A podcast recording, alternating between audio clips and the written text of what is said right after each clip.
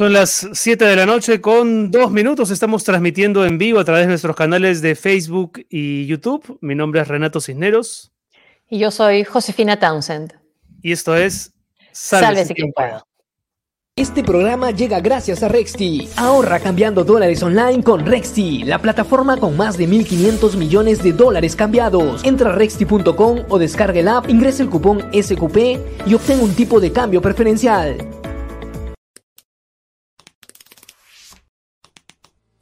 Publicamos las voces más brillantes del mundo y te acompañamos a descubrir las mejores historias, pensamientos e ideas. Encuéntranos en penguinlibros.com. ¿Necesitas un préstamo grande para financiar tu negocio? ¿O tu empresa necesita liquidez inmediata? Prestamipe te brinda las soluciones de financiamiento que necesitas.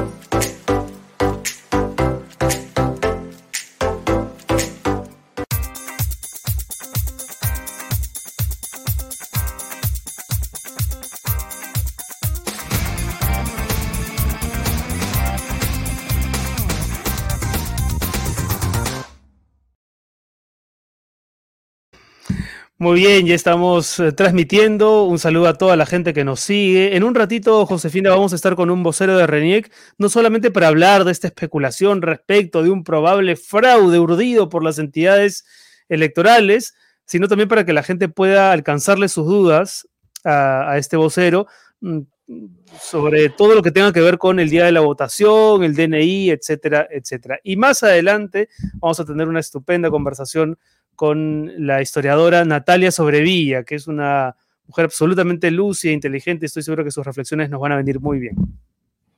Pero antes. Pero antes tenemos que ir con nuestros auspiciadores, claro que sí. Prestamipe.com le agradecemos mucho a Prestamipe, soluciones de financiamiento para tu empresa. Con eh, Prestamipe puedes conseguir préstamos eh, con garantía hipotecaria desde 20 mil soles o haz factoring para tu empresa y obtén liquidez en cuestión de horas ingresando a prestamipe.com. Gracias, Prestamipe. Muchas gracias, Prestamipe. Gracias también a Penguin Random House, que esta semana nos advierte que hay 30% de descuento en varios títulos, libros para entender la realidad peruana, entre ellos Propuestas del Bicentenario, La Cuarta Espada de Santiago Roncagliolo, Poderes Fácticos, Guerras del Interior, El Último Dictador, Nos habíamos choleado tanto de Jorge Bruce y muchos más que comprenden esta imperdible selección. Pueden encontrar todos los títulos en penguinlibros.com y también tienen que saber que ya están disponibles en librerías y también en Amazon, Google Play y en eBookstore. Y Rexi, gracias a Rexi también, cambia dólares online con un super tipo de cambio. Ingresa el código SQP rexi.com. Gracias, Rexi. Bien, Rexi, por estar aquí en quien pueda. Y muchas gracias a la gente que también colabora con este programa, que nos acompañan noche a noche, que confían en, este proyecto y que yapean, ¿no? Escaneando. El otro día una señora me decía, yo quiero yapear, pero no sé cómo.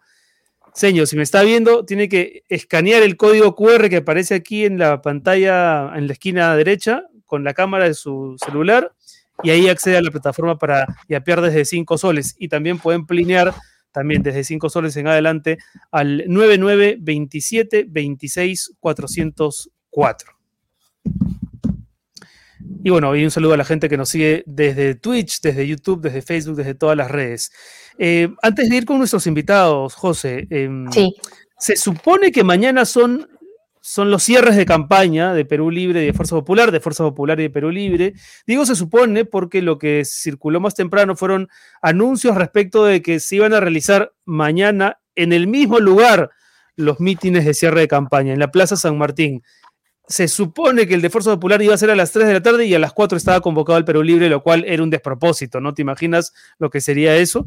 Bueno, pero eso ya, está, ya se ha aclarado que no se va a habilitar la Plaza San Martín para ningún mitin de cierre de campaña y de hecho el alcalde Jorge Muñoz a través de un tuit que no sé si podemos compartir con el público, mi querido productor Pedro Acuña, ahí está, dice lo siguiente, no quiero enfatizar que no hemos otorgado ni otorgaremos autorización alguna para realizar mítines de cierre de campaña en el cercado, ni en ninguna vía metropolitana. La pandemia nos golpea fuerte y no avalaremos aglomeraciones que conduzcan a contagios masivos. La salud es, primero, un poco en el mismo tono de lo que ha dicho hoy la premier eh, Violeta Bermúdez, ¿no? señalando que estamos en pandemia y que eso no, tiene sentido. Bueno, parece más el temor a que coincidieran ambas, ambos mítines, ¿no? Porque ya de hecho ha habido otras concentraciones y, no recuerdo haber visto un, un tuit así. Sí, pues se, se, han permitido concentraciones, ¿no? Y de hecho se han permitido mítines. Exactamente. Lo que sí es cierto eh, es que hoy se dio a conocer, según palabra del jefe de, de un portavoz de Perú Libre, que quien está organizando el mitin de cierre de campaña de Perú Libre es Vladimir Cerrón, lo cual actualiza ¿no? la sospecha de que la participación del señor Sarrón en un eventual gobierno de Castillo sería mucho más activa de lo que uno, de lo que uno ya temía. ¿no? Eh, más allá de, estar, que no, de no estar en una puerta en un ministerio, pero también es cierto que ese punto tan cuestionable o ese personaje tan cuestionable en el entorno, ni siquiera en el entorno, como parte de la candidatura de, de Pedro Castillo, parece que no le ha hecho efecto a esa crítica. Pero eh, claro, eh, tú dices en materia de resultados de encuestas. Hasta ahora, ¿no? En las encuestas, ¿no? Porque ya se, le ha recordado desde un comienzo, ¿no? Y de hace ya algún tiempo, ¿no? Hay que, hay que, recordar que el señor Cerrón era el candidato a segundo vicepresidente, ¿no? Es decir, tenía ambiciones de participar del gobierno, no es que y no creo que esas ambiciones hayan desaparecido.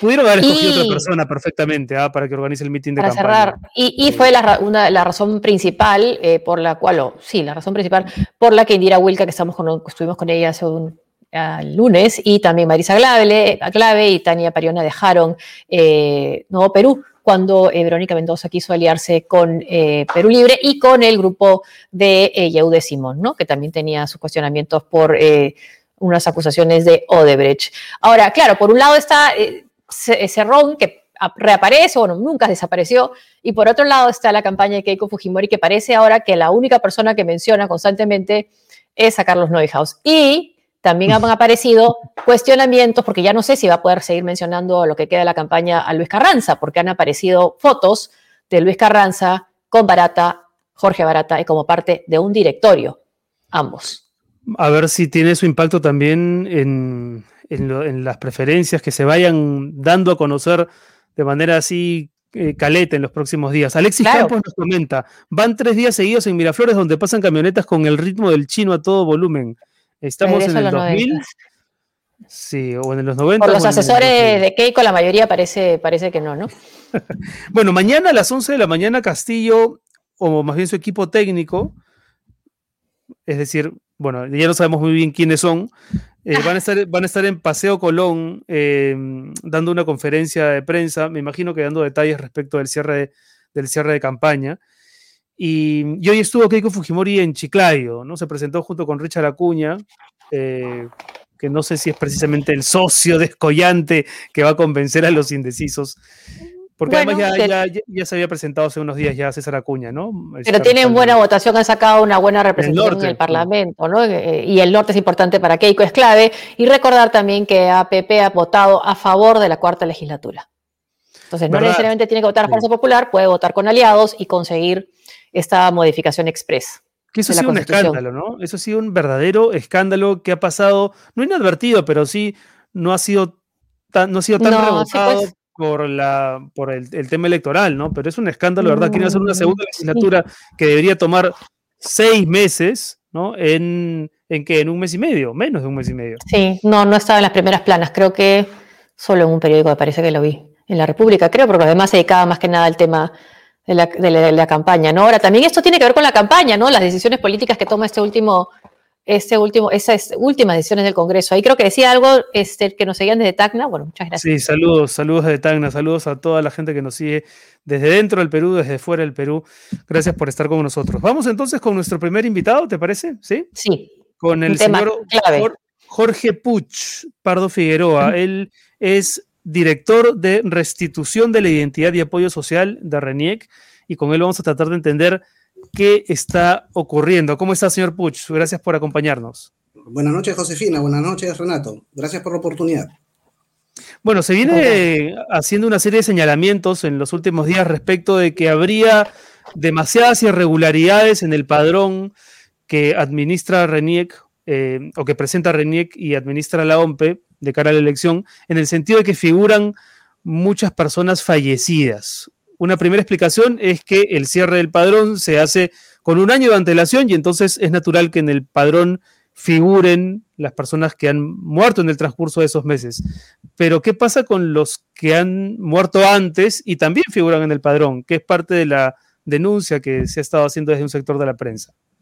Sí, gracias por nuevamente la oportunidad que nos brindan para poder justamente orientar y difundir a toda la ciudadanía de que RENIC trabaja justamente para cautelar la información de todos los ciudadanos peruanos y descarta cualquier tipo de insinuación de manipulación en el padrón electoral que se encuentra por, aprobado.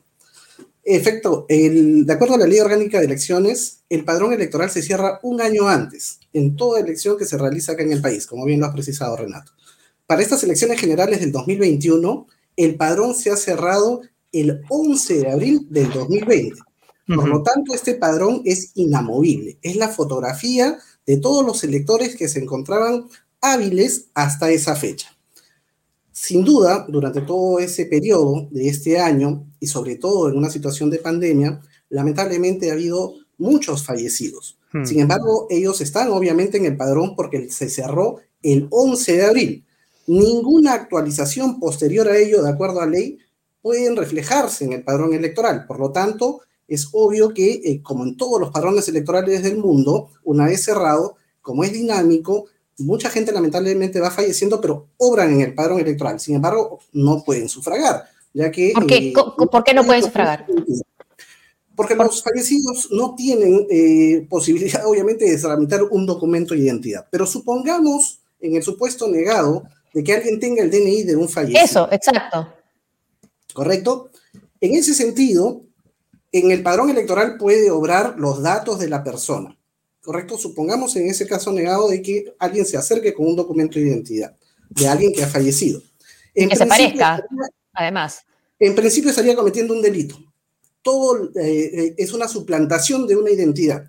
Por lo tanto, las Fuerzas Armadas, la policía, el Ministerio Público, que se encuentra también en estas actividades electorales, inmediatamente de ser detectado, le caería todo el peso de la ley respecto a este intento de suplantación. Y para ello tenemos a los miembros de mesa, que son eh, las personas que a través de los sorteos han efectuado para que ellos ejerzan esa eh, representación popular, no perteneciendo obviamente a ninguna institución, ni del jurado, ni de OMPE, ni de RENIAC, sino son los miembros de mesa los que tienen toda la potestad de, ante una supuesta suplantación de identidad, inmediatamente denunciarlo. También están los personeros de los distintos partidos políticos. Este es un tema colectivo que todos tenemos que cautelar justamente para evitar cualquier intento de suplantación ante una eventual persona que se acerque con un documento de identidad de algún fallecido. ¿Y se han dado en el pasado, en elecciones pasadas, ha ocurrido, se han denunciado intentos de suplantación? Nosotros como RENIC, somos una entidad técnica en, lo que es la elaboración del padrón electoral, una vez que lo hayamos elaborado, se lo entregamos al Jurado Nacional de Elecciones. El Jurado Nacional de Elecciones, luego de una fiscalización posterior, justamente lo aprueba.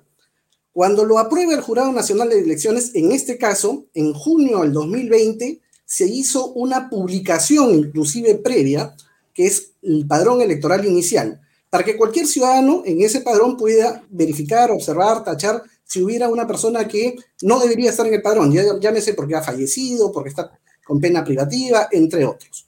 El Jurado Nacional de Elecciones, una vez que ha aprobado este padrón, lo publica mediante una resolución. Esta fue la, 0, la, 303, que fue, fue publicado en el mes de septiembre del 2020. Este padrón que aprueba el Jurado Nacional de Elecciones se lo otorga a la a la Oficina Nacional de Procesos Electorales. Es decir, René cumple su función en el aspecto técnico de cerrar el padrón electoral. Se lo entrega al Jurado Nacional de Elecciones, lo fiscaliza, el jurado lo aprueba, se lo entrega a la Oficina Nacional de Procesos Electorales para el cumplimiento de sus funciones, como ente encargado justamente de organizar toda la jornada electoral. Este padrón electoral es el que ha estado tanto en la primera vuelta como en la segunda vuelta, ¿no? En los próximos comicios del 6 de junio.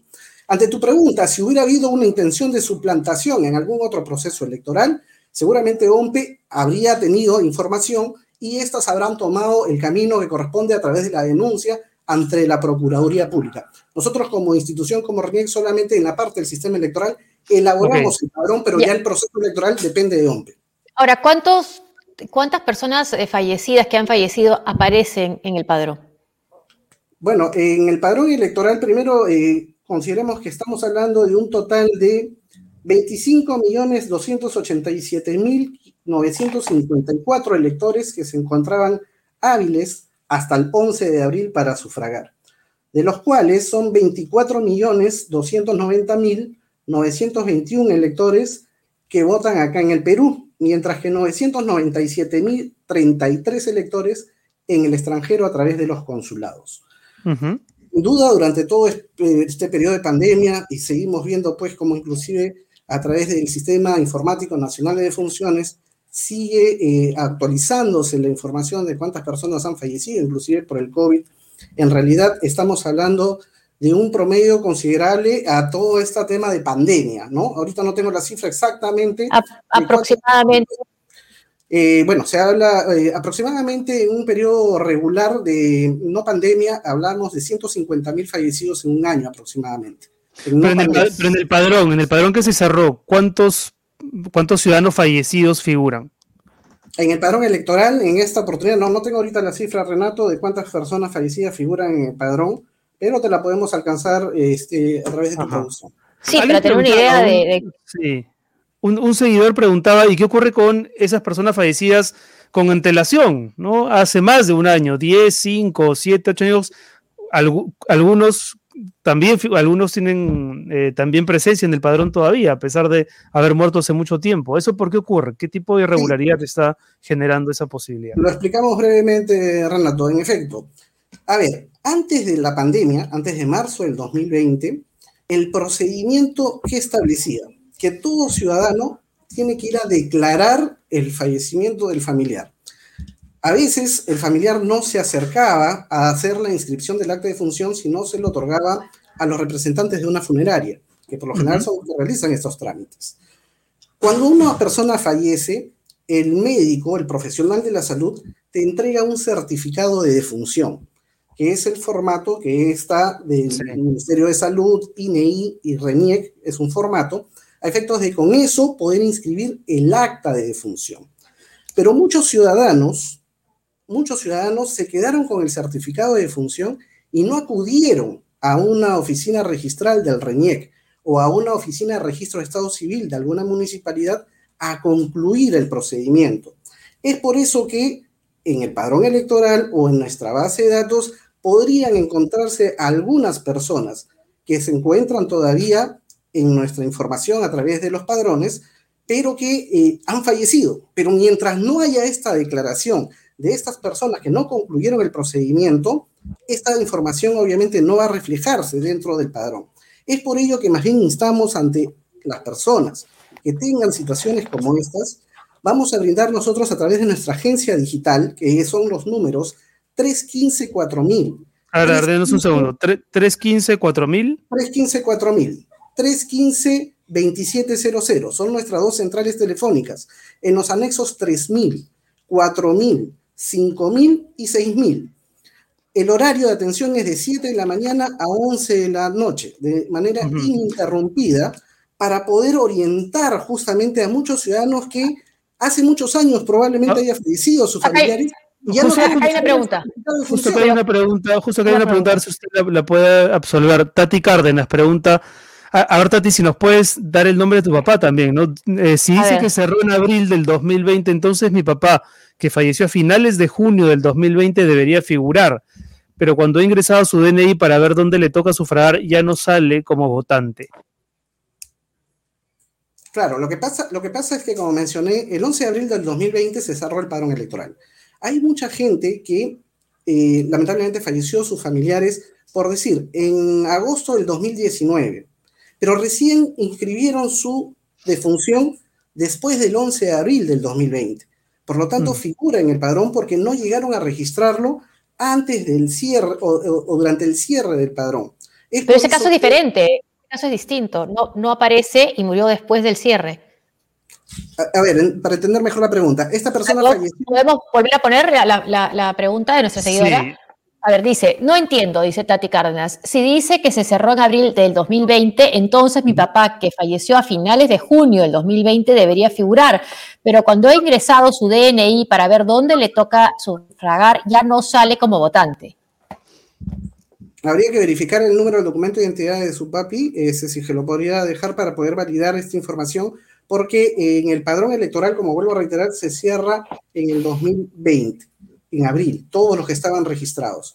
Eh, aquellos que fallecieron posteriormente en esta depuración que se ha ido efectuando, ¿no? Este, si en el caso de ella no está figurando en este momento, es porque probablemente haya habido en el registro que ha habido en el padrón, eh, no lo hayan considerado, pero habría que revisar con su número de documento de identidad, ¿no? Porque se supone que debería estar en el padrón debido a que ha fallecido posterior a abril del 2020. Es lo que entendemos de la pregunta. Comenta Danitza Edmondson o Edmondson. Wow, increíble. Con más de 100.000 fallecidos, esperamos que se haga una correcta verificación de los votantes cuando lleguen a su mesa. ¿Se les pedirá que se bajen la mascarilla o el protector facial? Bueno, la Oficina Nacional de Procesos Electorales, que ellos son los que organizan el proceso electoral, han definido alguna serie de protocolos. Sin duda, obviamente, hay que velar y cuidar sobre todo por la salud de todos nuestros conciudadanos. ¿Y qué es lo que ha establecido Ante la duda de una persona que quiera sufragar y tenga una observación producto de que quieran hacer una evaluación de su identidad, tienen un procedimiento de eh, retirar la mascarilla por escasos segundos para que justamente puedan validar la identidad de la persona. Pero recordemos que no solamente es con la validación a través del rostro, estamos hablando también que hay una impresión dactilar, hay una huella y hay una firma de por medio para que puedan hacer una validación justamente de, la identidad de esta persona, ¿no? Acá hay una pregunta, ¿no? Ricardo Garreta dice, ¿por qué no existe una manera más simple y digital de reportar una defunción? ¿Quién tiene cabeza para realizar trámites luego de perder a un familiar? Justamente, Josefina, ¿qué es lo que hizo RENIEC a partir de eh, prácticamente abril ya del año pasado? Sin necesidad de que el ciudadano acuda con el certificado de función, que es el que te pide el médico, RENIEC eh, de manera automática recoge la información del Sistema Informático Nacional de Funciones, del SINADEF, y lo traslada a nuestra base de datos, cosa que de manera automática ya está el acta de función en nuestra página web a través de la www.reniec.gov.pe. Algún ciudadano que lamentablemente haya fallecido su familiar durante este periodo puede obtener la copia certificada del acta de función sin necesidad de ir a inscribirlo. Mm porque lo estamos jalando ya de manera automática, porque recordemos que esta pandemia ha hecho que haya una revolución en todos los cambios de los procedimientos. Y esa es la facilidad que está efectuando RENIEC para que justamente alguien que está, pues obviamente, en una pérdida de un familiar, por lo general se lo entregaban a las funerarias, ¿no? Para que hagan ellos el trámite. Sin embargo, ahora es de manera automática. Señor Puch, a ver si puede responderle a Pepe Silva, que dice, mi esposa falleció hace cuatro años, tengo el certificado de función entregado por el consulado de Melbourne y hasta ahora aparece en el padrón. ¿Cómo corregir esta situación? En el caso de las personas que han fallecido en el exterior, corresponde a, la inscripción en los consulados. En los consulados peruanos eh, se acercan las personas con el certificado de función, por lo general están inclusive en otros idiomas, el cual tiene puesto una traducción oficial, y en el consulado registran el acta de función. El Ministerio de Relaciones Exteriores, a través de la Cancillería, remite esta información a René justamente para poder restringir y depurar eh, el padrón de la persona que haya fallecido. En este caso, lo que eh, le indicamos es que por favor se comunique a estas eh, centrales telefónicas para poder darle toda la orientación, que es la 315 4000 315-2700 en los anexos 3.000, 4.000, 4.000, 6.000 para poder orientar de manera personalizada estos casos. Para despejar la idea de lo del fraude, que, que, nos tiene un poco preocupados. O sea, para que una suplantación tenga éxito, el suplantador tendría que estar que coludido con los miembros de mesa y con los personeros y así fraguar un voto falso. Es correcto, eh, Renato. Supongamos, como dije hace un momento... dos veces, ¿no?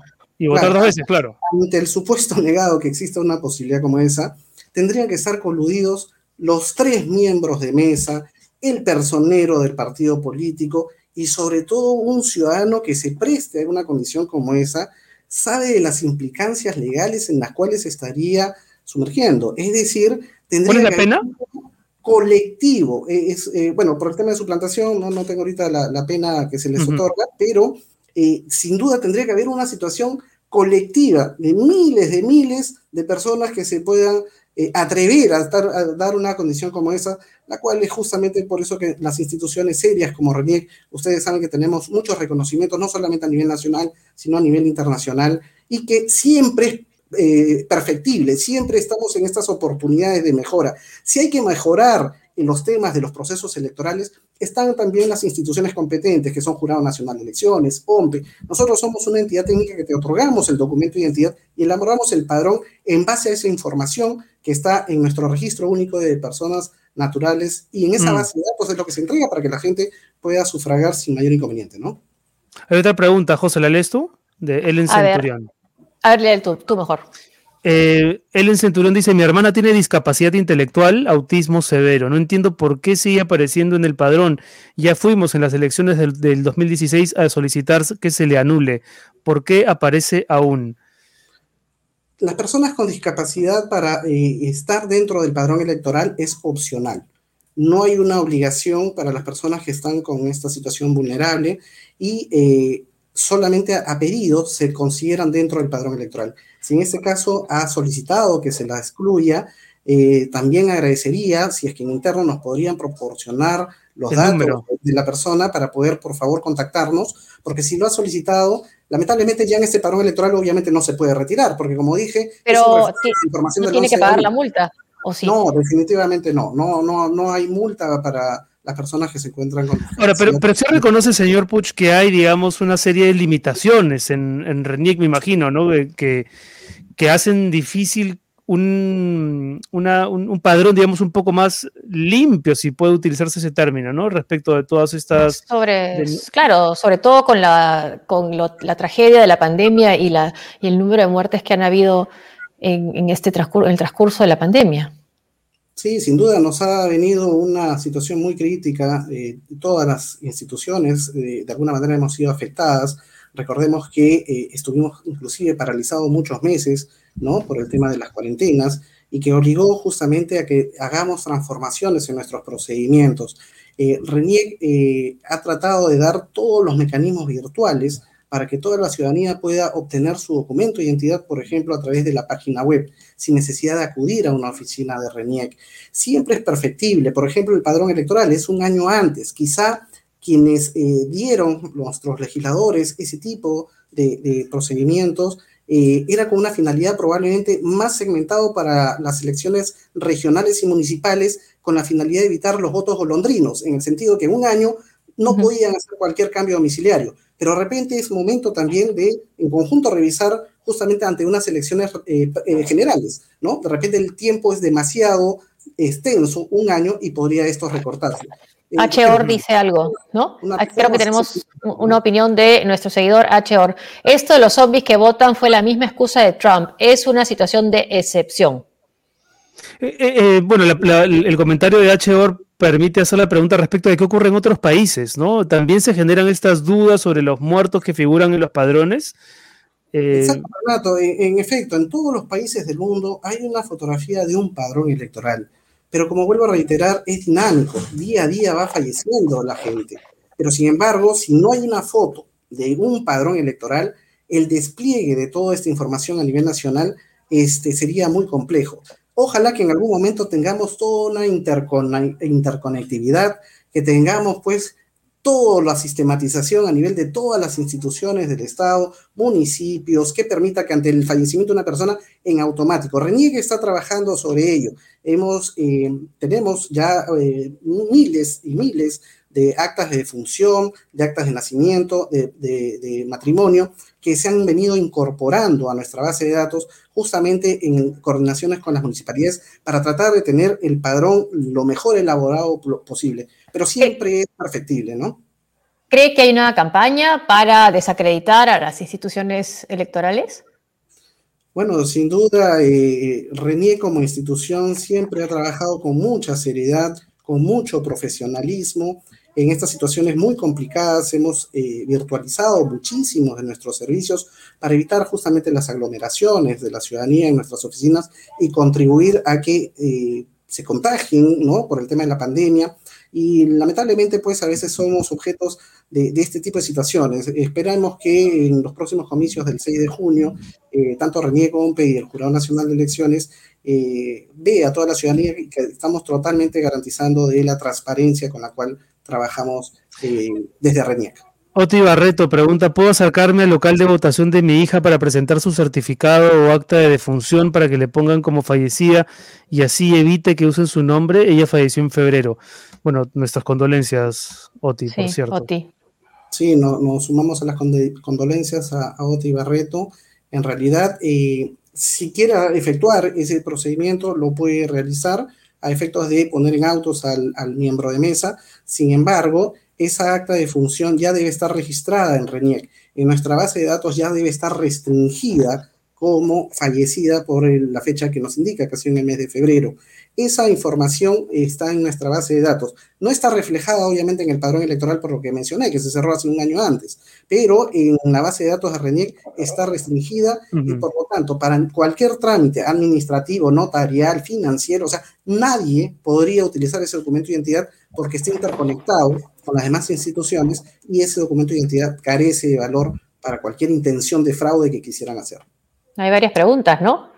Hay una buena pregunta de Arturo Aerospace. Sí. ¿Qué padrón es el que usó el MEF para la entrega de los bonos? Eh, ah, bueno, buena pregunta. Tanto para el tema de los bonos como para el tema de vacunas, como hace un momento mencioné, nuestro padrón es dinámico. RENIEC tiene en nuestra base de datos, tenemos en nuestra base de datos todas las personas eh, que están inscritas en, el RENIEC, en el Registro Nacional de Identificación de Estado Civil. Sin embargo, conforme van pasando los días, obviamente hay una actualización. Después de que el SINADEF nos envía la información, en un promedio de 48 horas actualizamos nuestra base de datos. Por lo tanto, el padrón electoral que se otorgó para el tema del bono universal, para el tema de vacunas, es la fotografía del momento que se otorgó esa información, que no tiene nada que ver con la información que se otorgó en el padrón electoral, porque eso ha sido hace un año, porque así lo manda la ley, que ahí no podemos hacer nada. Pero la información con la cual se trabaja para las vacunas y para los bonos está actualizada.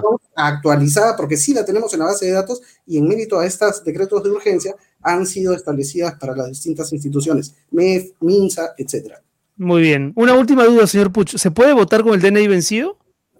Muy buena pregunta, Renato. Y más bien aprovecho en esta oportunidad para precisarles a toda la población que si cuenta con el documento de identidad vencido o caduco, pueden sufragar sin ningún problema como lo hicieron en la primera vuelta. El DNI tiene plena vigencia hasta el 30 de junio, eh, de acuerdo a una resolución que se ha emitido a través de nuestra jefa nacional, para dar facilidad a toda la población, que no son pocos, estamos hablando de casi 6 millones de personas que no han podido actualizar su documento de identidad. Asimismo, aquellos eh, menores que no pudieron cambiar el DNI amarillo al DNI azul cuando ya cumplieron sus 17 años eh, y que están en el padrón electoral, porque todos los eh, que han cumplido 18 años hasta el mismo 11 de abril están en el padrón electoral. Y si no pudieron cambiar su DNI amarillo por el DNI azul, tienen toda la posibilidad de sufragar con el DNI amarillo. Sí, si extravié mi DNI entre la primera y la segunda vuelta y no he tenido, no sé, posibilidades de poner la denuncia y tal, ¿puedo sufragar? Si has tramitado tu duplicado de tu DNI, así no hayas votado en la primera vuelta, tienes tú la, eh, el deber y también la obligación, obviamente, y el derecho de asistir a sufragar en esta segunda vuelta. Si cuentas con tu DNI, no importa que no hayas votado en la primera vuelta, puedes ir a sufragar. Y en caso de las personas que se les haya extraviado, ya en este último tramo, nosotros solamente estamos atendiendo a través de nuestra página web para poder efectuar los duplicados del DNI. Vamos a trabajar el día sábado y el día domingo entregando todos los DNIs de las personas que hayan tramitado con anticipación su documento de identidad y que a la fecha no hayan podido ir a recogerlos. Pero ya caso extremo, se me perdió el mismo día de elecciones el DNI y me encuentro prácticamente en la puerta para ir a votar y ya no tengo más que hacer, acudo a una comisaría a presentar mi denuncia para solicitar luego la dispensa ante el Jurado Nacional de Elecciones. Solamente una última recomendación, Josefina Renato, poner a buen recaudo su documento de identidad durante estos días, justamente para evitar que se les pierda y el día del proceso electoral de repente estamos pensando por qué, por qué candidato vamos a votar y de repente nos damos cuenta que el DNI lo extraviamos y más bien es recomendable poner a buen recaudo el DNI en este momento. Muy bien, señor Puch. Muchas gracias por absolver las dudas de nuestros seguidores y las, y las nuestras. Jorge Puch Pardo Figueroa, vocero de RENIEC, director de restitución de la identidad y apoyo social. Muchísimas gracias. Muchas gracias. Gracias, Renato. Gracias. Qué barro. ¿Tú te acuerdas, Josefina, de la libreta electoral de tres cuerpos? Y yo tuve libreta militar. Yo también, yo también. Que, era, que era amarilla, ¿no? Bueno, la mía era amarilla. Sí, la mía era amarilla también, sí, le saqué fotocopia, pero sí era amarilla, sí. ¿Que tú la tenías de cuál? ¿Del ejército? ¿De la marina? yo quise ser de la marina, pero creo que no he podido llegar a ser de la marina, porque te medían para ver si podía ser de la marina, tenías que ser más alto o Yo por eso fui, yo por eso fui al ejército. pero, yo, claro, había libreta militar, la libreta electoral de tres cuerpos que era, era horrenda, ¿no? Porque se paraba malogrando, en fin, tenías que ponerle mica. Sí. Eh, pero bueno. Bueno, tenemos que hacer una pausa, tenemos que hacer una pausa y regresamos, una cortita nada más, y regresamos con nuestra siguiente entrevistada, Natalia Sobrevilla, la historiadora. Volvemos con ella.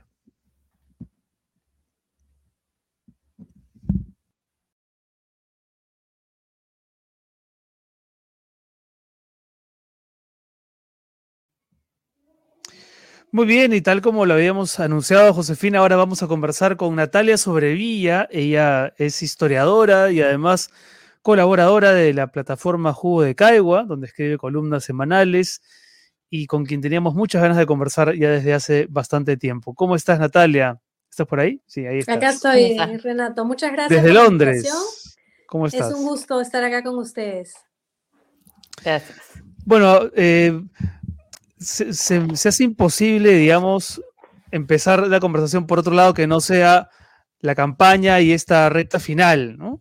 Eh, ¿Tú recuerdas, y aquí estoy apelando no solamente a, tus conocimientos como historiadora, sino a tu memoria como ciudadana, ¿recuerdas un desenlace electoral tan apretado, tan tenso como este? Sí, por supuesto. Bueno, le estaba comentando ya a muchas personas que en el 2011 escribí un artículo sobre la segunda vuelta entre Ollanta Humala y Keiko Fujimori y todo el escenario es exactamente igual. Vas a reemplazar en ese artículo del 2011 Ollanta Humala por Pedro Castillo y todo sigue exactamente igual. Nos hemos mm. olvidado porque después de los años de Humala en el poder, todo se suavizó mucho, se le perdonaron muchas cosas, incluso ahora muchas de las ideas que proponía Humala en el 2011, que parecían la cosa más terrible del mundo, pensión 65, beca 18, cualiguarma, todo ahora eso lo, se lo ha apropiado Keiko Fujimori, o sea, hagamos memoria. Aumentado, además. Estamos, antes de entrar a esta conversación, eh, tú decías que en un país tan desigual como el nuestro, el único momento de ejercer el poder de quienes no lo tienen es con el voto. ¿Cuánto se da sobre todo en esta elección de, ese poder de ejercer el voto de los que menos tienen? No, hablando tanto de lo que la propuesta de Castillo, sino de lo que Castillo puede significar o está significando para sus votantes. Bueno, eso es lo que es más interesante. O sea, si uno también ve las elecciones en los últimos 30 años, desde el año 90 en adelante, vemos que es un voto de protesta es un voto de gente que quiere que se le cuente, que no se le cuenta usualmente y que tienen en este momento la oportunidad de decir, no queremos eso. En el año 90 dijeron, no queremos Vargas no queremos shock. Después mm. tuvimos los años de Fujimori, pero después se dijo, no queremos seguir con lo mismo. Y eso fue un poco, Alan García logró cambiar ese discurso en el 2006 y prometió que las cosas iban a seguir. Es decir, él salió elegido en el año 2006 también, lo estamos olvidando ahora, como una opción también de cambio, un cambio moderado, más moderado que el que era Ollantumala del 2006, pero también una opción de cambio. Es decir, el peruano, el votante peruano quiere un cambio, quiere una diferencia, quiere que su vida mejore y este es el momento, es el único momento en que se le toma en cuenta el momento de votar. ¿Y tú estás de acuerdo con esa eh, idea o teoría según la cual el peruano durante la campaña, ¿no? Tiende a ser un poco más progresista, pero a la hora del voto es conservador. Es como, es como que alientas una serie de, de, ideas renovadoras, pero al momento del voto, como que te traiciona, o en todo caso, te, aparece, digamos, el, la, la vocecita conservadora. ¿Crees que es así? No, no creo que sea necesariamente así. Lo que sí más bien pienso es que en esta campaña en particular del, del 21, Ahora, debido a, quienes han pasado la segunda vuelta, han forzado a Keiko Fujimori a moverse a una cosa más populista. No te voy a decir progresista porque no lo es, pero de prometerle el oro y el moro y el bono de todo lo que se pueda prometer. Hmm. Y es decir, ella antes era la, candidata del orden fiscal. De la seguridad, de la responsabilidad, ¿no? Sí. Sí, ahora, ¿cuánto tú dices que lo que quiere el, peruano en su mayoría es vivir mejor? Bueno, todos, ¿no? ¿Y cuánto también tiene que ver con la, el votante de Castillo que creen, le creen más a alguien con quien se pueden identificar más? Bueno, pero uno tiene que elegir entre lo que hay, ¿no? Por ejemplo, ¿qué pasó en el 2016, que es nuestra elección pasada? Teníamos a dos candidatos que eran muy parecidos en cuanto a lo que prometían y tenían la posibilidad de que no tenían que moverse a la izquierda porque no había opción más de izquierda. Entonces, al final era un poco una competencia de quién podía ser entre esos dos mm. el menos malo. Y no se puede negar que al final el endose de Verónica Mendoza sí significó una diferencia importante para PPK que ganó con las justas y también el antifujimorismo ahí le dio el último empujoncito. Recordemos que él ganó con las justas. Sí, Salvador de Solar hacía esa reflexión, ¿no? En el sentido de, de si ese, si esa final electoral, ¿no? Entre dos candidatos muy parecidos, como tú subrayas, suscitó el clima de inestabilidad que vino a continuación, lo que podría ocurrir ahora, ¿no? No, no, no te quiero pedir una respuesta especulativa, aunque también me imagino que, que algo de eso habrá, pero ¿tú crees que estamos necesariamente condenados a que los próximos cinco años gane quien gane, lo que vive el Perú sea eso? ¿Años de inestabilidad, de desgobierno? Bueno, mucho va a depender de la distancia entre los candidatos. Yo creo que la gran mm. eh, tragedia de la elección del 2016 es que al final eh, Kuczynski ganó con tan pocos votos y entonces como que hubo una falta de legitimación. No tenía el apoyo del Parlamento, donde no tenía control alguno, pero además había ganado con las justas. Si otra vez tenemos una final de fotografía tan apretada, la gobernabilidad se va a ver, va, a sufrir. Si cualquiera de los dos candidatos gana de manera muy clara, entonces va a haber mucho más posibilidad de que se organice una sensación de que, bueno, esto, esto es lo que hay. Mm. Y, y, este temor tan grande a la candidatura, bueno, por supuesto por su improvisación, por lo que hemos visto en el caso de, de candidatos elegidos o electos al Congreso en, las filas de Perú Libre, pero ¿cuánto hay, crees tú, también de miedo y un tema además racial de por medio del sector social AB hacia los votantes de Castillo? Bueno, lo dijo Julio Kotler con su conocimiento infinito que lo que temía ese sector AB no era solamente perder sus privilegios económicos, sino su espacio social, su espacio eh, simbólico, el poder simbólico que significa tener un color de piel, hablar de cierta manera, y eso es lo que se considera eh, que debe ser. Y lo vimos también claramente en la marcha, eh, en camionetas de 4x4, BMWs y, todo lo demás, mostrando su, a favor poder económico y su poder simbólico, tomando la ciudad por asalto en su auto. Y entonces el temor está ahí y es muy claro. Es la literatura peruana está plagada de ejemplos, ¿no? De, la rebelión de los de abajo contra los de arriba. Es decir, es algo que en la historia peruana es muy recurrente. ¿Y siempre mm. ganan los de arriba? Bueno, en el Perú hasta ahora siempre han ganado los de arriba y cuando pierden también ganan, porque acuérdate que con la reforma agraria perdieron muchísimo poder simbólico, perdieron sus tierras, no se les pagaron los bonos de la reforma agraria porque hasta ahora siguen dando vueltas y en realidad son un poco como el coleccionar estampillas, pero las grandes fortunas del Perú no desaparecieron. Velasco Alvarado dio muchísimo dinero para desarrollo industrial, algunos se reconvirtieron en industrialistas, otros se reconvirtieron en la banca y algunas personas sí perdieron y realmente se quedaron en la calle, pero también las grandes, grandes fortunas del Perú no desaparecieron con la reforma agraria. Perdieron, pero tampoco perdieron tanto. Y ahora que se ha re, eh, privatizado gran parte de la costa peruana, ¿qué pasó? Son 50 años de la reforma agraria y claro, sí perdieron el poder simbólico. eso es mm, lo que temen perder ahora también. ¿Y cómo lees eso, Natalia? Es decir, el comportamiento de nuestras, de nuestras élites, ¿no? Que por un lado, eh, bueno, no, que no solamente eh, respaldan, respaldan a una candidata que tienen todo el derecho a hacerlo, sino que alimentan la paranoia, ¿no? Están eh, todo el tiempo lanzando frases del tipo, si gana Castillo nos convertiremos en Venezuela, o me voy a ir del país, voy a abrir una cuenta de ahorros en el extranjero.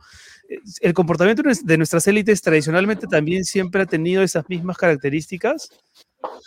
Sí, te diría que desde la guerra de independencia es más o menos lo mismo. Y ahora, en la guerra de independencia tenían razón, es decir, las confiscaciones que se dieron eh, por parte de San Martín a los españoles o a los realistas fueron millonarias, o sea, le quitó, él realmente expropió fortunas inmensas. Entonces, ese temor, la ciudad de Lima atemorizada, que fueran a venir las montoneras de indios o las montoneras de esclavos que se habían eh, escapado cimarrones, eh, tiene también una fuerte historia de temor racial que no mm. es nuevo, es algo que siempre ha atravesado. Pensemos que Lima es una ciudad que siempre fue minoritariamente blanca, siempre hubieron muchas más personas eh, de descendencia africana o de castas o indígenas que personas eh, de origen europeo. Entonces, las élites siempre han tenido esa, esta mentalidad de asedio.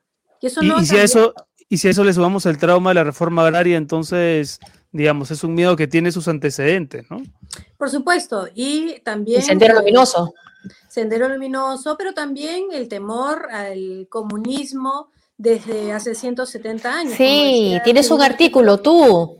Sí, en un artículo reciente, en las elecciones presidenciales de 1851, 170 años, decían el comunismo va a terminar con nosotros y va a quitarnos nuestros esclavos. La defensa de la esclavitud se decía teníamos que defender nuestros esclavos, es nuestra propiedad, es nuestra propiedad privada. No las van a quitar. Les quitaron la propiedad privada, pero les pagaron, les pagaron generosamente. Muchas de las grandes fortunas del Perú se hicieron con el dinero de la manumisión de los esclavos. Y hmm. las personas que habían sido esclavizadas tuvieron que seguir trabajando para ellos, viviendo en galpones. Ahora uno va al Carmen y dice, ay, qué bonito barrio, ese era el barrio de los esclavos. Y no es que no se fueron de ahí porque no tenían oportunidades, porque el Estado nunca les dio nada. Entonces, esa, esa desigualdad es algo que atraviesa la historia peruana y las clases altas sienten ese miedo, este, este asedio, sienten que se les quitan cosas, pero en el fondo mantienen la gran parte de sus privilegios que fue un gran video también, lo comentamos hace un rato, que fuera de esta conversación, que eh, desató el APRA en su momento eh, inicial.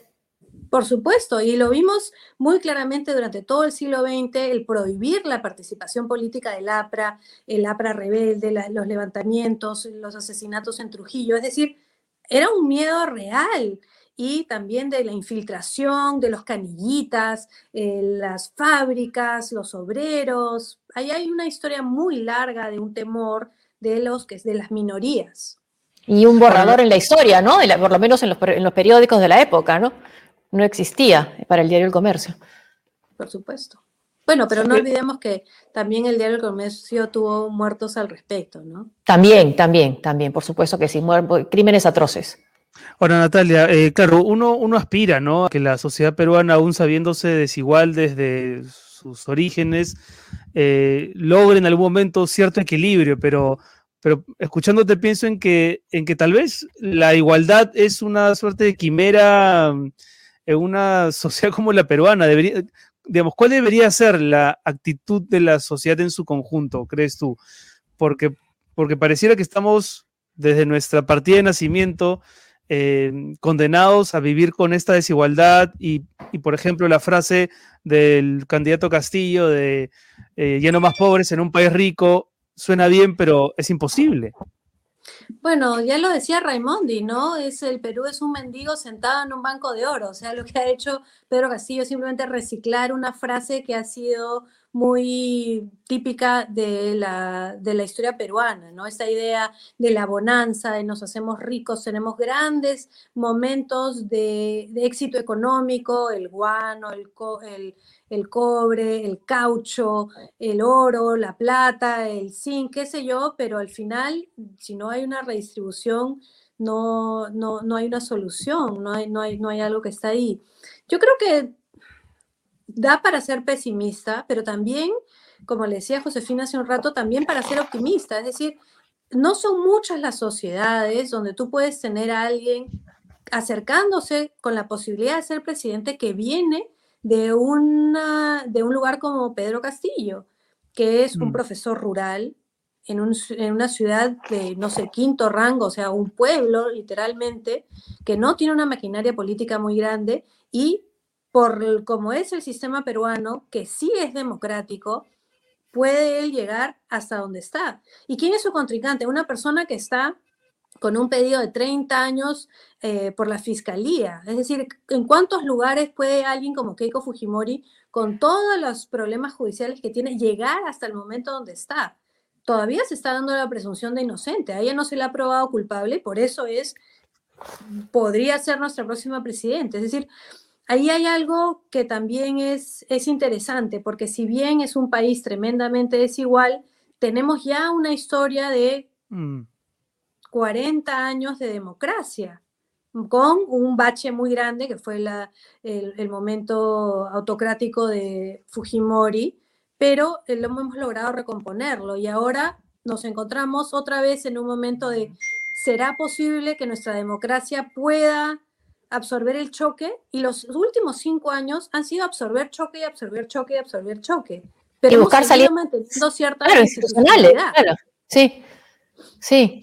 Ahora, 40 años en los que ha gobernado quién, porque también respecto de eso hay una controversia, ¿no? Hay gente que dice, la izquierda no ha gobernado en todos estos años, ¿cómo que no? Salen los, los eh, opositores a, decir que aquí, aquí gobernó la izquierda, aquí gobernó la izquierda.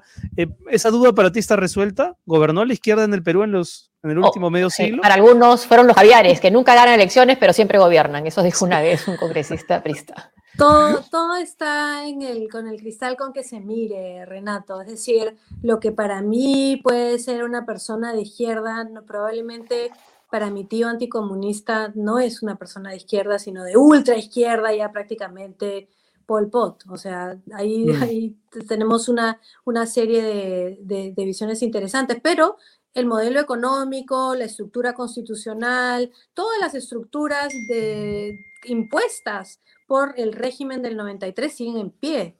Eso es un poco también lo que sucede en Chile, por ejemplo, que dicen, bueno, regresó la democracia en el año 90, pero siguió la constitución del año 80 de Pinochet, siguieron todas las estructuras, siguió la desigualdad, siguieron todas estas cosas y claro, en, Chile sí gobernó la izquierda, Sí. Michelle Bachelet gobernó dos veces en Chile. La concertación, claro. Y además ellos también han sido castigados en esa elección como parte del sistema, ¿no? Más a la izquierda, porque cada uno de los partidos de la concertación tuvo un turno. Y entonces, pero eso no fue suficiente para realmente hacer un cambio que es el que están tratando de hacer ahora, para bien o para mal, o como lo como, hacer. como Perú con Humala, ¿no? Digamos, fue un gobierno de izquierda, pero también una izquierda pero eh, fue un gobierno de izquierda, Renato. Digamos, fue un, candidato, fue, un, candidato de, fue un candidato de izquierda que al momento de ganar hizo un gobierno más parecido al de la derecha que el de la, que el de la izquierda, ¿no? Bueno, sí, pero además para poder ganar hizo toda esta serie de cosas antes de la segunda vuelta. Cuando él se cambia, digamos, el polo rojo por el polo blanco y firma la hoja de ruta, en ese momento él se convierte mucho más aceptable para un para un número de personas. ¿Qué hubiera pasado, por ejemplo, si esta segunda vuelta hubiera estado Verónica Mendoza en vez de Pedro Castillo? ¿Hubiera sido también terrorista? ¿Hubiera sido también un ataque contra la democracia? Ella sí es una izquierda socialdemócrata, pero en la primera vuelta era prácticamente la camarada Marta. Sí, Pero, pero hubiera tenido también tanto atractivo popular porque ya lo había perdido bueno, había ido ese por Eso no llegó, no llegó por, eso no llegó a la segunda vuelta, ¿no? Se los, se los llevó Johnny Lescano, ¿no? Se lo llevó Johnny Lescano y se lo llevó Pedro Castillo. Y ahí hay todo, hay todo, hay todo un tema para entender por qué ella pierde el apoyo popular y también ella trata justamente de, centrarse o de ponerse en el centro, pero la derecha tampoco la aceptará jamás como una mm. candidata de centro progresista o moderada. ¿Qué va a pasar, Natalia, con, esta agenda social que hasta hace poco parecía muy reivindicada y de pronto resulta que nadie la ha incorporado en su plan de gobierno, ¿no? No sé, pienso en el lugar que bien empezado a ganar, lugar de visibilidad, que habían empezado a ganar las minorías sexuales, temas tan espinosos como el enfoque de género, eh, los feminicidios, el aborto, etcétera, ¿no? que de pronto desaparecieron. Eh, ¿Tú crees que son conquistas que en algún momento a las que volveremos? O, porque no sé, yo siento que de pronto retrocedimos 20 años en ese sentido. Bueno, es que Perú es un país eh, tremendamente conservador y estamos en un momento tremendamente conservador. Los dos candidatos que están en, la segunda vuelta representan socialmente algo muy parecido con mis hijos no te metas, en contra del enfoque de género, en contra de las minorías sexuales, pero lo vienen desde un punto de, desde una visión diferente, pero llegan a las mismas conclusiones, ¿no? la candidata Fujimori, que ha sido muy cercana con mis hijos no te metas, y ahora además tiene todo el apoyo de López Aliaga y su grupo político, ella viene de un conservadurismo, digamos, clásico. Pero en el caso de Pedro Castillo, que también viene de un lugar muy religioso y también de un conservadurismo muy del mm. campo, muy de la familia, muy de los valores, también hay un discurso mm. de si no tenemos que comer, ponernos a pensar que alguien tiene derecho a cambiar su DNI porque es transgénero, es como que no es, están hablando de otros idiomas. Es decir, Pedro Castillo está ante una situación donde la gente no tiene piso en la casa y no tiene que comer y no tiene cómo ir a la escuela. Entonces... Claro. Pero no por eso deja de ser transfóbico y de ser una amenaza a las minorías sexuales. Ahora va a ser unos cinco años de resistencia, salga quien salga. Hmm. Sí, van a haber últimos bastiones. ¿Has visto el último bastión? He visto partes, he sido bastante cercana al proceso de cuando, cuando comenzó, cuando lo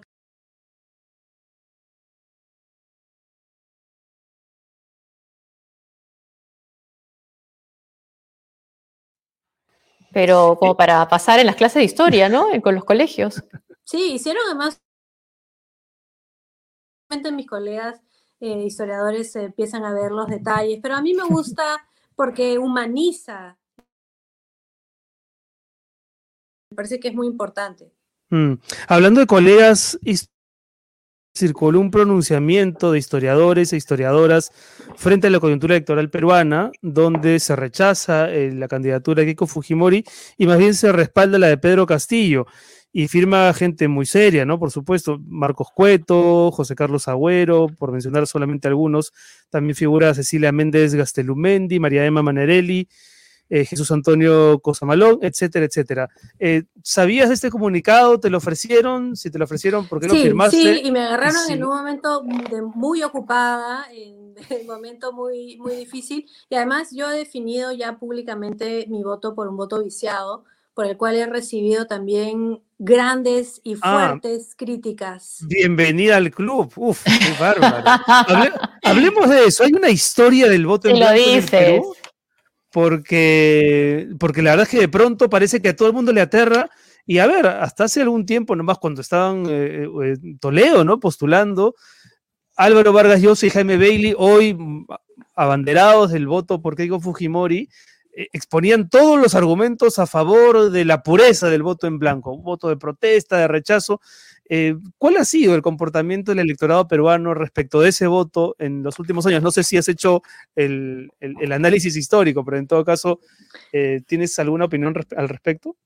Bueno, en el año 2006 esa también fue mi opción, porque yo nunca hubiera podido votar por Alan García, así como nunca podré votar por Keiko Fujimori. Ese es un hecho, es un hecho. Y en el 2006, Humala no se ganó mi voto, entonces me pareció lo más sensato en ese momento no votar por ninguno de los dos. Y me encuentro en esta situación ahora también.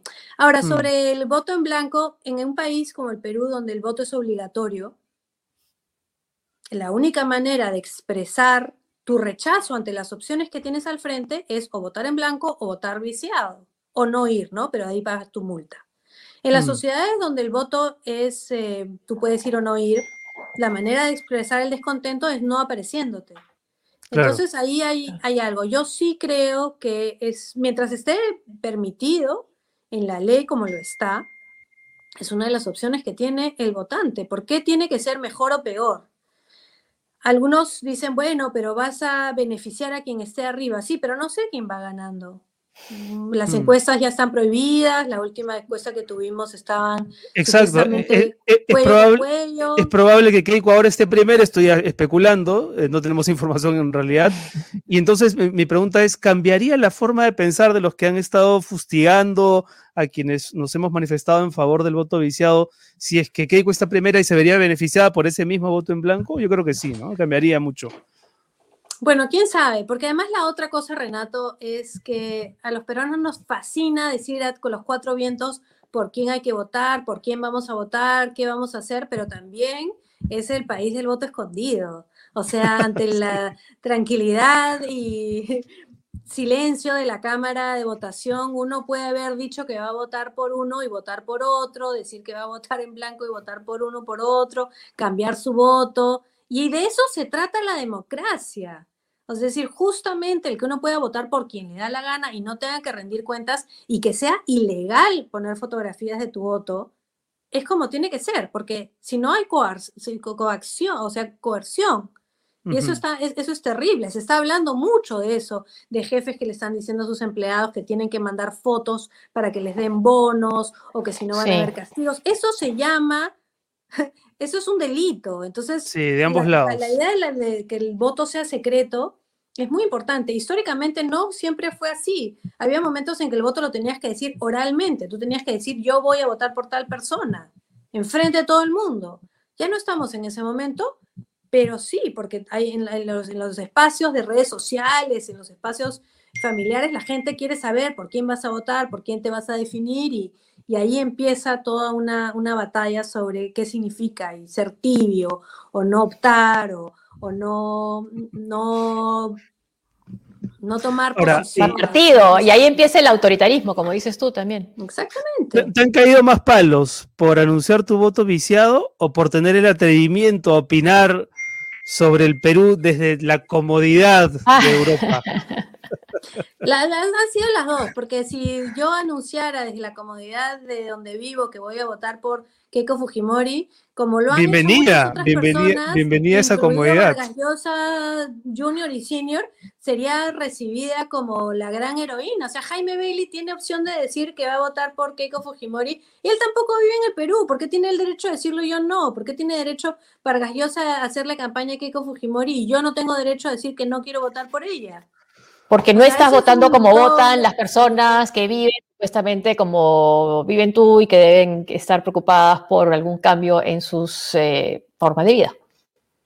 Claro, pero ahí también estás eh, implicando que lo único que le puede importar a una persona es eh, su propio ingreso económico, que no tiene familia ni amigos y no le importa lo que les pueda pasar, eh, que además yo personalmente pienso que va a ser mucho peor estar en un narcoestado manejado por alguien que le da salida libre a jueces que le perdonan eh, sentencias a violadores de niñas, y esa es mi prerrogativa, pensar que es peor, me parece peor.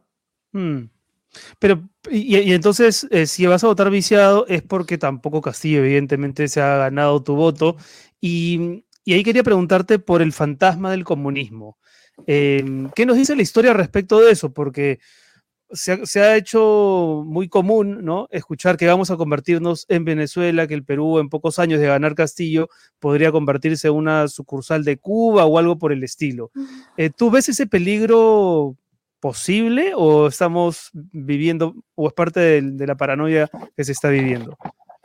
Tengo mucho más miedo de terminar en un régimen autoritario y totalitario con Keiko Fujimori que con Castillo. Muchísimo más miedo. Si vamos a analizar cómo funciona Venezuela, Venezuela es un lugar donde se le dio dinero a las personas que apoyaban a Chávez y ahora a Maduro, con todo ese dinero del petróleo y construyeron un espacio totalmente totalitario donde quienes están con el partido ganan y quienes no, que se vayan, que es lo mismo que hizo Cuba. Si tú estás de acuerdo con el régimen y te gusta lo que dicen y tú dices que sí, entonces vas a recibir lo que necesitas. Y si no, te puedes ir.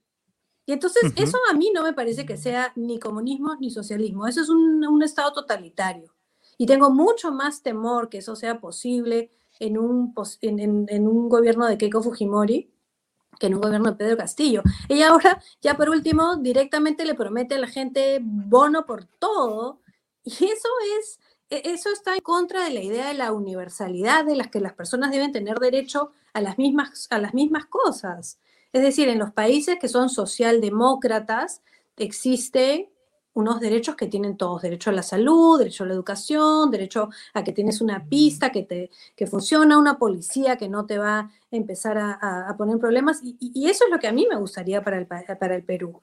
Yo además no creo que realmente ni lo que exista en Cuba ni lo que existe en Venezuela sea el comunismo. Eso es lo que es, eso es una dictadura. Esas son dictaduras totalitarias y abusivas se les mm. tiene que llamar por su nombre. Es como igual Corea del Norte, o, me van o también vamos a pensar en China. China ahora es un país capitalista, pero es totalitario igual. Totalmente, sí.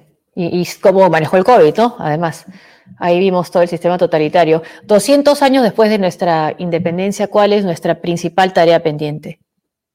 Bueno, la desigualdad la desigualdad que sigue estando en el centro de todo este malestar que vivimos los peruanos, que nosotros supuestamente todos los peruanos somos iguales ante la ley, pero ¿lo somos realmente? Hmm. Y que se ha agudizado con la pandemia. Eh, el 7 de junio, Natalia, es decir, el, el día después del desastre, el día después del apocalipsis, vamos a levantarnos probablemente con la misión, algunos, ¿no? De tener que reconstruir un país que hemos venido arruinando todos un poco en los últimos 30 años, ya sea porque hicimos algo malo o porque dejamos de hacer algo. Eh, y es un día especial, ¿no? Y no solamente para los historiadores y los eh, patriotas, desde el colegio nos han enseñado que el 7 de junio, el Día de la Bandera, se recuerdan los gestos de Bolognesi y de, y de Alfonso Ugarte. Eh, no sé si eso te merece alguna reflexión, porque, porque yo sí siento que se perdió la guerra con Chile, pero tenemos esos modelos, digamos, de dignidad, de entereza. Y un poco que se podría aplicar eso a esta misma coyuntura, ¿no? O sea, todos tenemos la sensación de derrota general, pero a ver si sacamos algo de entereza también para los años que vienen, no podemos seguir peleados todo el tiempo. Sí, yo creo que, ahí hay algo, hay una serie de, de aprendizajes, porque además mucho se dice, porque estamos en esta idea del apocalipsis, que es el peor momento de la historia del Perú, y yo pienso, la verdad que no, no, ni siquiera cercanamente. Hemos perdido guerras, hemos estado en, momentos de crisis económica mucho más aguda que estas, con hiperinflación y sin tener préstamos. Hemos tenido momentos eh, donde el, conflicto armado interno estaba realmente, estábamos en guerra todos contra todos. Es decir, no olvidemos que no tan lejos estábamos, mucho peor de lo que estamos ahora. Algo que a mí nunca deja de sorprender. Qué bueno que lo digas, qué bueno que lo digas porque lo anterior creo que ha calado mucho en, los, en las últimas semanas, de que este es el peor momento de la historia. Es que siempre es el peor momento de la historia o es el mejor momento de la historia. Es decir, algo a mí que nunca deja de sorprenderme de los peruanos es que o es todo maravilloso o es todo terrible. eso es verdad. O sea, o esta es la peor crisis. Somos melodramáticos, somos melodramáticos, sí, pues. Es que es tremendo, porque yo, mira, yo llevo viviendo fuera hace mucho tiempo y nunca deja de sorprenderme que cuando las cosas están mal es lo peor, lo peor. Y las cosas, como observadora externa, las voy viendo mejorando. Cuando salimos de la crisis, más o menos en el 2003, 2004, cada vez que iba a Lima, todos me decían, eso es un horror, todo es lo peor, lo peor, lo peor. Y en dos minutos pasamos de esto es, la, es el apocalipsis a somos el país más rico del mundo, vamos a ser miembros de la OSD en cinco minutos. Y era como, chicos, no, ni estábamos tan mal, ni estamos tan bien. Mm. Entonces, esa ceguera tanto de, de, tirarnos al piso de que esto es lo peor que nos está pasando jamás, a eh, somos la gran cosa, me parece a mí siempre bastante problemático. El día 7 de junio vamos a tener que levantarnos y vamos a tener que limpiarnos el polvo y seguir adelante y ver que sea quien sea elegido tenga un espacio de gobernabilidad. Vamos a tener que hacer algo para parchar las heridas y salir adelante después de, la pandemia que ha, muerto más gente casi que en ninguna otra parte del mundo.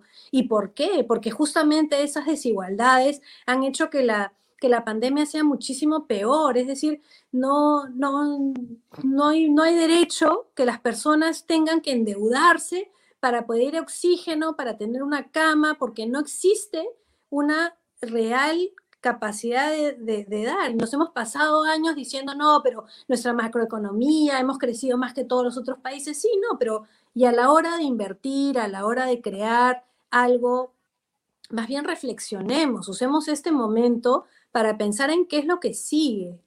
Y no nos obsesionemos con la tragedia, el apocalipsis, lo terrible. Es decir, uno recibe en los grupos de WhatsApp que ya prácticamente van a venir los dinosaurios, los aliens y, y Ultra 7. Y es como, chicos, un poquito más de calma, ¿no? Bueno, Natalia, muchísimas gracias por, acompañarnos aquí en el programa. Por cierto, una duda sobre el 7 de junio. ¿Tú eres de, los de las historiadoras que piensan que Ugarte sí se, sí, sí se desbarrancó con el caballo o no? Porque hay una controversia, ¿no?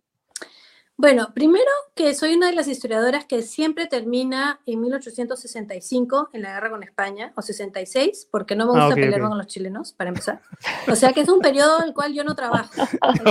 casi que todo lo ignoro y me da igual. No, pero sí soy de las personas que piensan, y eso no por historiadora, sino porque cómo el caballo va a querer tirarse. O sea, un caballo es un animal con un poco de, idea de que su supervivencia, no, no, no, no, no creo por ahí. Pero el simbolismo sí es importante, ¿no? O sea, el heroísmo y el simbolismo, claro, claro, Al final no importa si se tiró o no se tiró. Sí. Claro, uno también está hecho de sus mitos, claro. Es el mito, es la, la creencia, es... El defender una causa hasta la muerte. El defender una causa hasta la muerte, como también Bolognesi dijo o no dijo eh, que iba a combatir hasta el último cartucho. ¿Qué era el último cartucho? Nos dicen que eran las medidas de trago, que era hasta que se terminara de emborrachar. ¿Por, qué, ¿Por qué menospreciar el heroísmo, no? Bueno, ¿Por qué quitarle? Nuestros, nuestros héroes también son trágicos, son héroes de, la que pierden, ¿no? Bueno, creo que nuestros productores son de esa versión, que creen que el cartucho es un, un traguito. Natalia, muchísimas gracias. Al final da igual, uno tiene que creer en lo que le haga, en lo que le sirva. Exacto, exacto. Este, ha sido un placer escucharte, ¿verdad? Y tenerte aquí en el programa. Gracias, Natalia. Muchísimas Muchas gracias. Gracias. Ha sido Natalia Sobrevilla. Vamos a hacer una pausa y regresamos con lo último del programa. Ok, chao. Chao.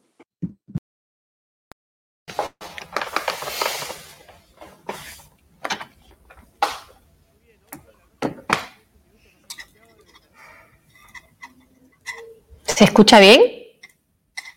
Ahora, ahora sí, ahora sí, ¿no? Sí. Ahora sí. Ahora 8 de la noche con 14 minutos decía. Nos han cambiado de ventanita, me parece, José. Yo estaba para este lado, ¿no? Sí, ¿eh? No, yo estaba para allá. Yo, estaba, yo, ahora estoy a, tu, a la izquierda. No hay, por, no hay por si acaso ningún tipo de. Una connotación política. Ahora, ahora, tú estás a la izquierda. Oye, una cosa, que, una cosa que celebran muchos de nuestros seguidores es que aquí les pegamos a los dos candidatos, que los criticamos a los dos y que, y que evidentemente no mostramos ningún tipo de favorecimiento porque no tenemos ningún, ningún favorecimiento que dar y, y, eso me parece importante subrayar. Bueno, antes de terminar, vamos con nuestros amigos del filtro, los verificadores de datos, ¿no? Siempre están a la casa de alguna declaración para constatar si es cierta o no. Vamos con Marian y del filtro. Hola Renato, hola Josefina, buenas noches. Hoy desde el filtro verificamos a José Recoba, integrante del equipo técnico de Fuerza Popular. Él dijo, solamente así, concluyendo esto, la vacunación en mayores de 18 años en noviembre, podemos gestionar la vacunación para niños para COVID-19 porque ya se están autorizando para utilizarlas de 2 años hasta los 11 años. Ahora sí podemos tener la certeza de que nuestros chiquititos puedan estar correctamente vacunados y en marzo del 2022 iniciar sus clases. Esta afirmación es falsa. El último 10 de mayo, la Administración de Medicamentos y Alimentos de los Estados Unidos amplió la autorización del uso de emergencia de la vacuna contra la COVID-19 del laboratorio Pfizer para incluir a los menores de entre 12 y 15 años.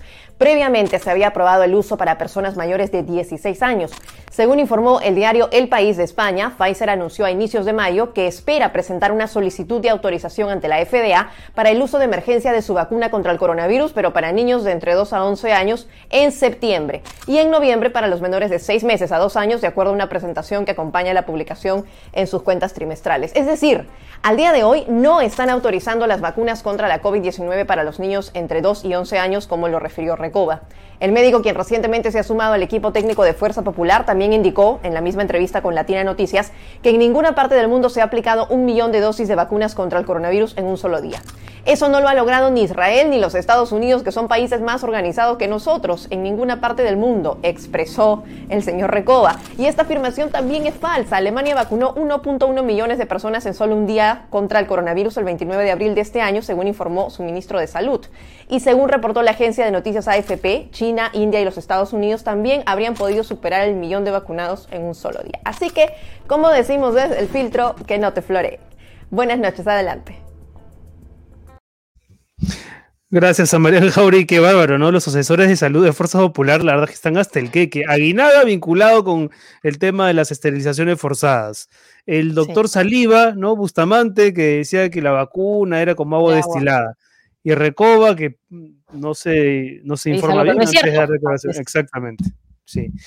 Bueno, vámonos ahora con nuestros auspiciadores antes de terminar este programa. ¿Qué te parece, José, si empiezas tú con Prestamipe? Con Prestamipe, soluciones de financiamiento para tu empresa, préstamos que te da Prestamipe, donde encuentras soluciones de financiamiento para tus proyectos. Eh, solicita un préstamo con garantía hipotecaria desde 20 mil soles o haz factoring para tu empresa y obtén liquidez en cuestión de horas ingresando a prestamipe.com.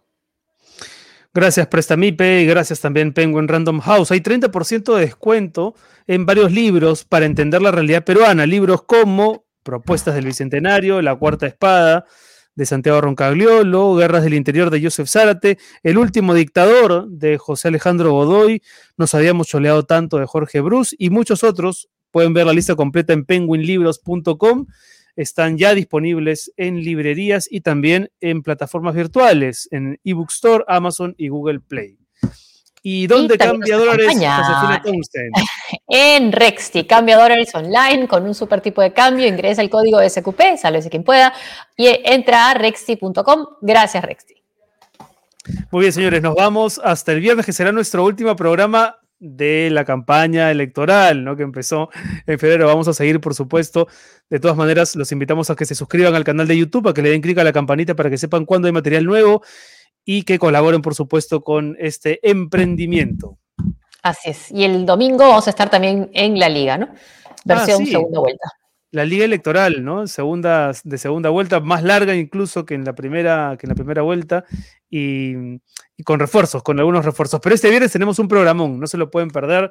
Nos encontramos entonces el viernes a las 7. Un saludo. A, la gente está pidiendo Sol Rodríguez, Sol Rodríguez. no, no, el viernes, el viernes mejor. Viernes, el viernes.